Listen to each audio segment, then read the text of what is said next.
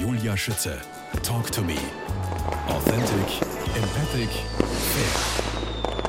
Michael Bachel, Träger des silbernen Ehrenzeichens vom Niederösterreichischen Fußballverband, Gold vom Fußballverein Spratzern. Und du gehörst zu meinen Lieblings-St. Pöltenern, weil immer fleißig, immer bemüht, immer genau und engagiert.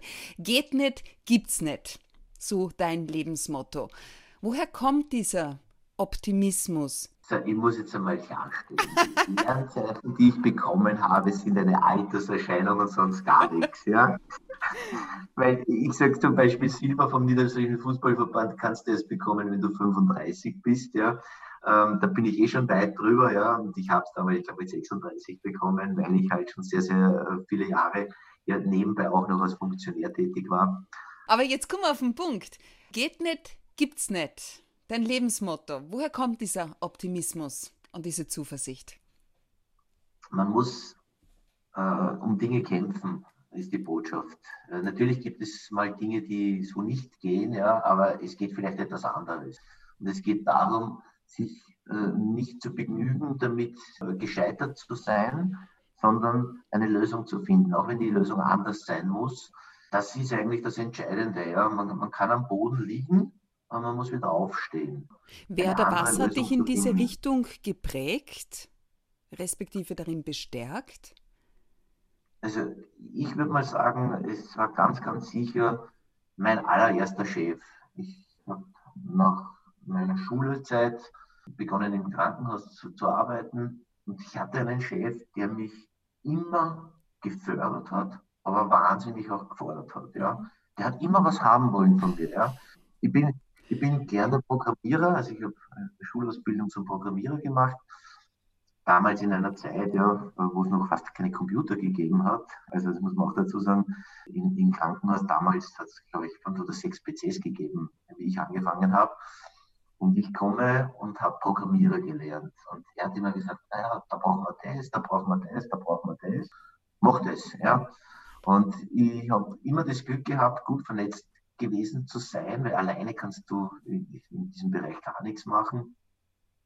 Und habe immer großartige Partner gehabt, äh, mit denen ich dann gemeinsam Systeme entwickelt habe. Ich kann mich erinnern, wir haben einmal ein System entwickelt äh, im Krankenhaus mit einem Studenten, haben wir das gemeinsam gemacht, äh, ein Personalverwaltungsprogramm, weil man damals die ganzen Personalgeschichten, und im Krankenhaus waren damals über 2000 Mitarbeiter, weil es mit so einer, wie, wie, einer Durchschreibebuchhaltung gemacht hat, also mit, mit so einem Pauspapier geschrieben hat und solche Sachen. Also unvorstellbar in der heutigen Zeit, wie viele Ressourcen da verloren gegangen sind, weil es eben diese äh, IT-Unterstützung noch nicht gegeben hat. Ja, mit der EDV hat sich sehr, sehr vieles verändert und es ist natürlich alles schnelllebiger geworden. Das ist vielleicht der kleine Nachteil. Handy, Internet äh, und so weiter. Aber es hat natürlich auch das Arbeitsleben wahnsinnig erleichtert. Und, und ja, so ist es. Ja. Als Kind wolltest du Polizist werden, für Recht und Ordnung sorgen. Aus welchem Grund bist du vom, ich sage jetzt mal überspitzt, Weg abgekommen? Also den Polizisten, den habe ich immer in Stammbuch eingeschrieben. Ich habe es ja grundsätzlich gehasst, wenn ich ein Stammbuch bekommen habe, weil da hat man irgendwas reinzeichnen oder was müssen, ja, oder irgendwelche Dinge von sich geben müssen. Aber es war halt damals üblich. Ich weiß gar nicht, ob es das heute noch gibt, dieses Stammbuch, das dir ein Schulfreund in die Hand drückt und du schreibst dich halt dort ein. Und da war halt immer eine Frage, was willst du werden? Ne? Ich habe mit neun, zehn Jahren nicht gewusst, was ich werden will und habe mir immer gedacht, dann schreibe ich Polizist rein. Ja. Ob ich das wirklich werden wollte, kann ich heute gar nicht mehr sagen. Ich habe auch das Verhältnis mit der Polizei, auch jetzt natürlich berufsbedingt, logischerweise, weil wir uns sehr, sehr oft austauschen müssen, vor allem bei den größeren Veranstaltungen. Aber ob das wirklich jetzt mein Traumjob gewesen wäre, weiß ich nicht. Wie, wie bin ich äh, vom Weg abgekommen? Ja, jedes Kind habe ich gerne beim Computer gespielt und habe aus diesem Spielen dann die Ausbildung gemacht. Ja, also das ist, glaube ich, die einfachste Erklärung. Ich meine, die älteren äh, Zuhörer werden vielleicht noch den Commodore 64 kennen oder den Amiga 500 da haben wir begonnen zu spielen. Beim Amiga 500 hat man dann schon erste äh, Programme machen können, ja, aber auf ganz, ganz banale Art und Weise. Ja, und von daher ist dann irgendwo die Idee gekommen. In Wien hat es dann diese Programmiererschule gegeben. War auch damals eine ganz, ganz neue Geschichte. ich habe das in der Zeitung gelesen und habe gesagt zu meiner Mutter, ich will das machen. Ja, und dann habe ich das halt durchgezogen. Und dann fang, fing meine Karriere im Krankenhaus an. Ja, ich habe dort im Krankenhaus, wie gesagt, bei meinem ersten Chef sehr, sehr viel gelernt. War dann dort für den Einkauf zuständig, der Lebensmittel. Habe dadurch das Denken in großen Dimensionen gelernt. Also ich glaube, mich, mich, hat mein ganzes Berufsleben geprägt äh, mit den Stationen, die ich gemacht habe. Weil wenn du heute verantwortlich dafür bist, dass du am Tag 5000 Portionen kochen habe ich es nicht müssen, aber einkaufen habe ich mhm. müssen, wenn du dafür verantwortlich bist, dann denkst du in anderen Dimensionen. Ja, weil wenn du äh, Putenschnitzel einkaufst, dann kaufst du dir eine Packung mit, weiß ich nicht, zwei, drei Stück, ja.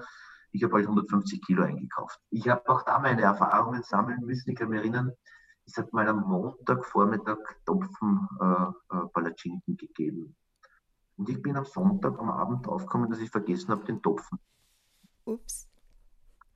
Ähm, ich habe damals einen ganz kleinen Suzuki Swift gefahren und bin am Montag in der Früh in die Mirimi gefahren, die war in Prinzesdorf draußen, Molkerei, und habe dort 100 Kilo Topfen in mein Auto eingelagert und habe die dann am Montag in der Früh ins Krankenhaus gebracht. Und, und das waren die weltbesten dass ich es vergessen habe. Ja.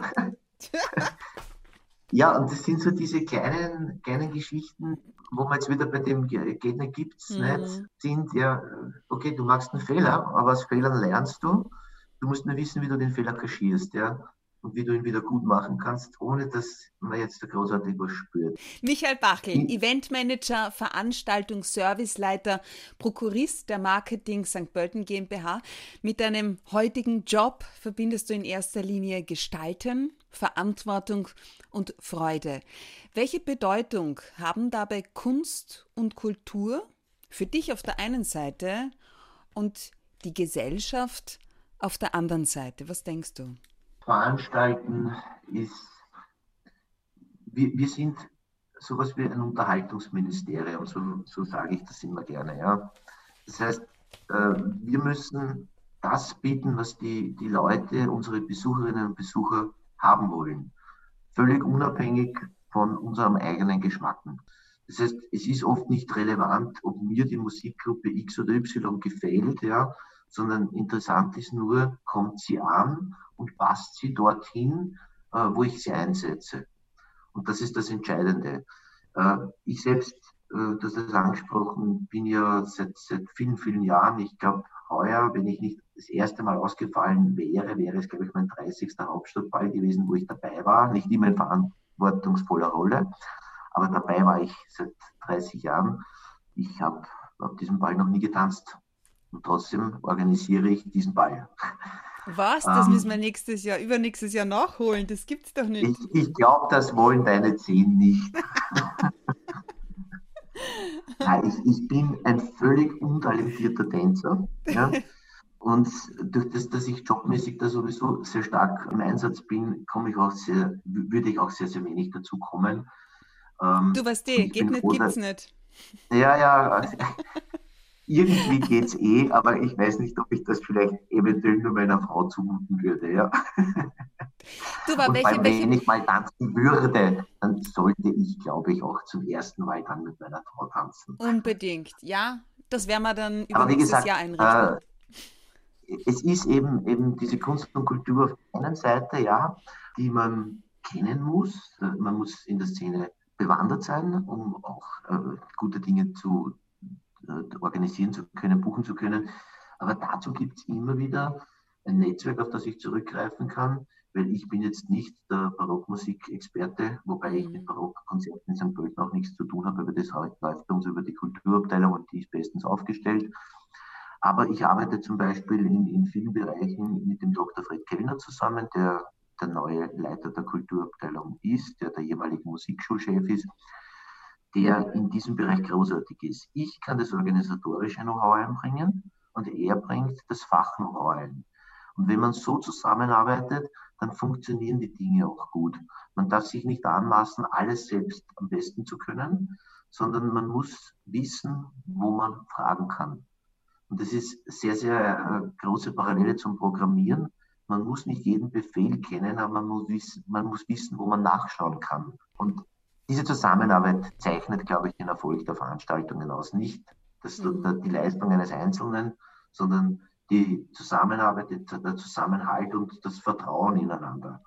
St. Pölten hierher zu ziehen, du weißt eh, das sage ich immer, gehört zu meinen drei besten Entscheidungen im Leben. St. Pölten, das ist ländlicher Charme, verbunden mit der Dynamik einer Stadt, einer Lebensqualität, die einfach unbezahlbar ist. Und äh, ja, wenn ich in zehn Minuten wo ich bin, habe ich mich verfahren.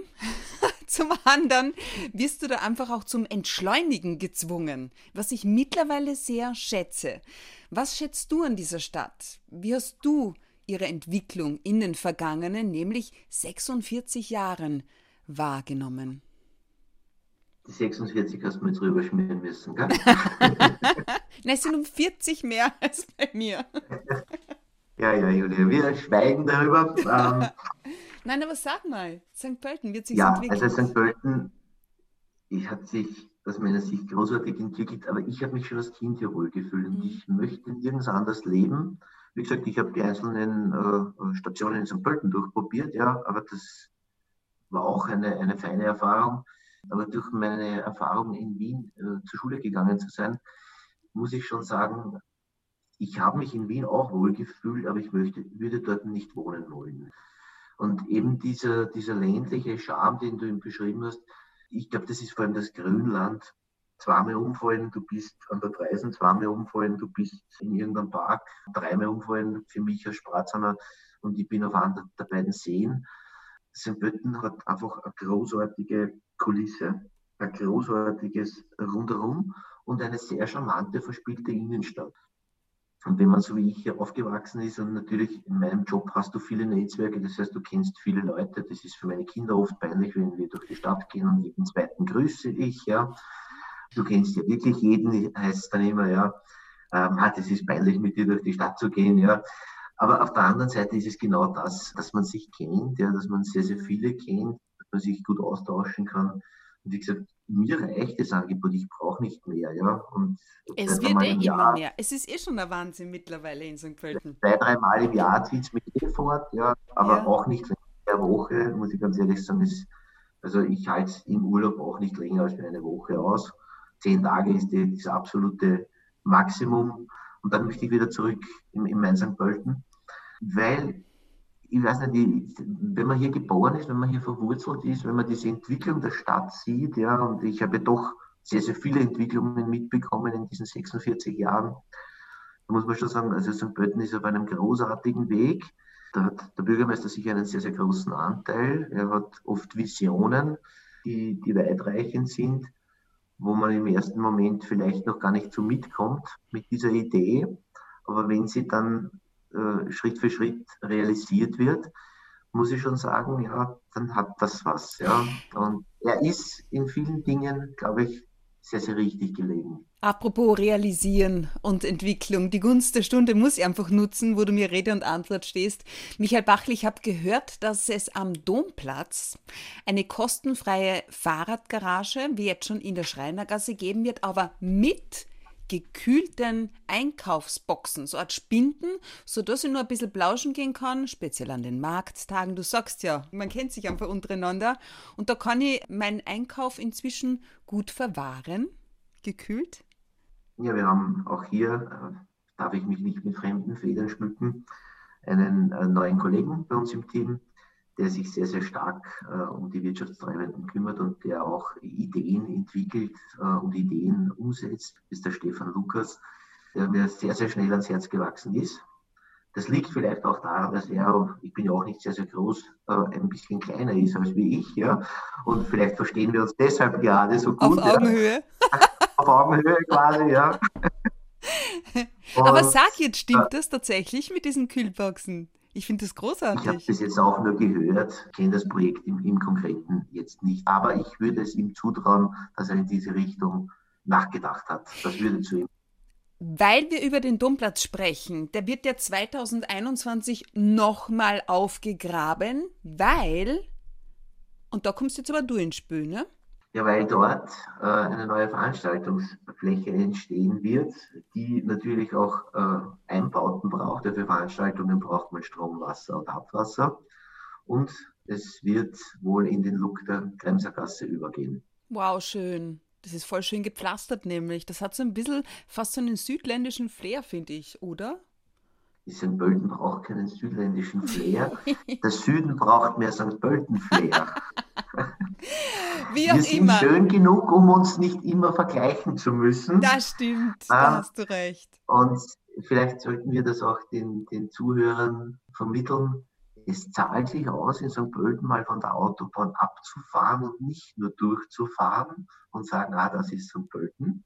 Es zahlt sich wirklich aus, Ja. St. Pölten anzusehen. Und vor Unbedingt. allem auch dieses Umland, das jetzt nicht direkt Kerngebiet der Innenstadt ist. Äh, Es ist sehr, sehr sehenswert und liebenswert. Ich habe da erst vor einem Jahr eine, eine ganz, ganz große Firma betreut, die ihren Betriebsausflug in St. Pölten geplant hat. Und ich habe die auf den beiden Seen untergebracht, äh, in Kombination mit dem Sportangebot der, der Landessportschule. Und die haben St. Pölten nicht gekannt und haben St. Pölten aus einer Sicht gesehen, wie sie es nicht erwartet haben. Und was mich am meisten gefreut hat, dass ich das Feedback bekommen habe, ob es möglich wäre, wieder einmal einen Betriebsausflug in St. Pölten zu machen, weil es so großartig hier war. Und das waren vor allem Wiener und Linzer Dienstnehmer, die hier ihren Betriebsausflug verbracht haben. Und deshalb sage ich, es zahlt sich durchaus aus, in St. Pölten mal abzufangen. Unbedingt, unbedingt. Einplanen im kommenden Jahr. Nicht nur im Planen übrigens, auch im Verhandeln ist St. Pölten ganz groß, immer schon gewesen. Wir sind Landeshauptstadt und zwar die jüngste mit dem ältesten Stadtrecht in Österreich. Oder dann gibt es ja noch so eine Orge-Geschichte und zwar die Geschichte mit dem russischen General. Ich glaube, Kutusow heißt der oder so. Napoleonischen Krieg. Die Schlacht hätte ursprünglich bei St. Pölten stattfinden sollen, aber dann wurde im Löwenhof in St. Pölten verhandelt und man hat sich darauf geeinigt, Hauptsache über der Donau und so wurde es die Schlacht bei Dürnstein. Michael Bachel, wir bekommen einen neuen Badesee. Das ist in Planung tatsächlich. Und um den in Zukunft auch Veranstaltungen stattfinden sollen. Veranstaltungen und See, das sind zwei Dinge, da muss man ganz, ganz sensibel damit umgehen. Ja. Ein See ist ein Naherholungsgebiet und eine Veranstaltung dient nicht zur Naherholung. Ich gehe auch bei den bestehenden Seen sehr, sehr sensibel mit diesem Thema um. Es müssen Dinge sein, die dort in das Ambiente passen. Am Vierhofener See machen wir überhaupt keine Veranstaltungen und am Ratzersdorfer See nur mit Bedacht. Ja, man muss da ganz, ganz vorsichtig sein. Was heißt bedacht? Ja, was heißt Bedacht? Bedacht heißt nicht äh, jedes Wochenende ein Konzert auf dem See, nur weil sich vielleicht die Gegebenheiten dort gut ergeben würden.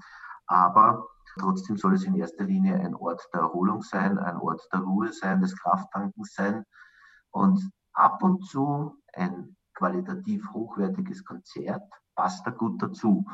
Aber wie gesagt, die Betonung liegt auf qualitativ hochwertig und nicht jetzt auf irgendein Pum-Pum. Und der See, der entstehen soll im Süden, Mhm.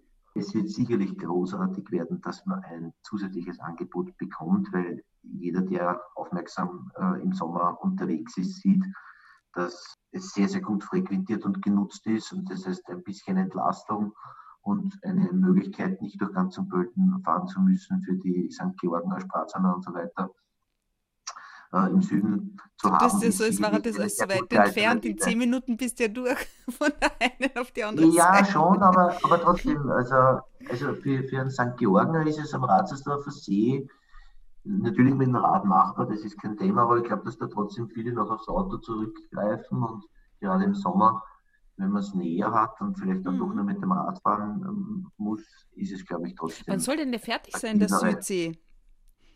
Ich glaube, das wird noch ein bisschen dauern. Es müssen noch einige Verfahren durchgeführt werden. Aber auch hier kann ich nicht ganz genau den Zeitplan abstecken, weil es doch ein Projekt des Bürgermeisters ist und er mir nicht immer alles verrät. Michael Bachel, auch wenn es aus heutiger Sicht schwierig ist, veranstaltungsmäßig zu planen, was würdest du dir für das Frühjahr, den Sommer 2021 wünschen zu verwirklichen? Ich denke, wenn wir es realistisch betrachten, da wird es im Frühjahr nicht viel Großes geben können. Vielleicht ist das eine oder andere kleine möglich. Ab Sommer bin ich sehr, sehr zuversichtlich. Spätestens ab dem Spätsommer, Frühherbst bin ich extremst zuversichtlich. Womit zum Beispiel? Äh, ich bin ja auch im ständigen Austausch mit dem Harry Jenner, was das Frequency betrifft. Er ist absolut positiv, dass Frequency 21 in St. Pölten stattfinden wird können. Ich habe natürlich mit dem Bravissimo Anfang Juli äh, meine erste Priorität, dass ich diesmal noch quasi zweimal verschieben unbedingt durchführen möchte, weil ich einfach wirklich überzeugt bin, dass das etwas ist, was St. Pölten noch gefehlt hat. Ich bin jetzt aus. ja, ich weiß noch nicht ganz, wo wir die einsetzen können. Ja. okay, also ähm, ja. Frequency, Bravissimo. Natürlich im Sommer unser Summer Blues Festival, äh, unsere Gourmetmeile möchte ich vielleicht ein bisschen überdenken. Mhm.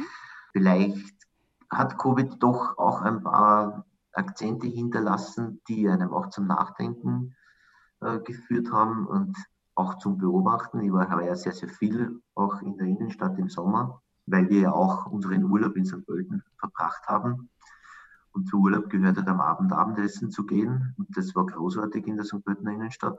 Ich denke, man hat schon auch gesehen, dass auch das mit den erweiterten Schanigärten einen sehr, sehr großen Charme hat. Und vielleicht gibt es ja andere Möglichkeiten, und da möchte man jetzt noch nicht in Karten schauen lassen, aber ich verrate zumindest, dass wir auch hier wieder intensiv nachdenken, um vielleicht eine kleine Veränderung herbeiführen zu können.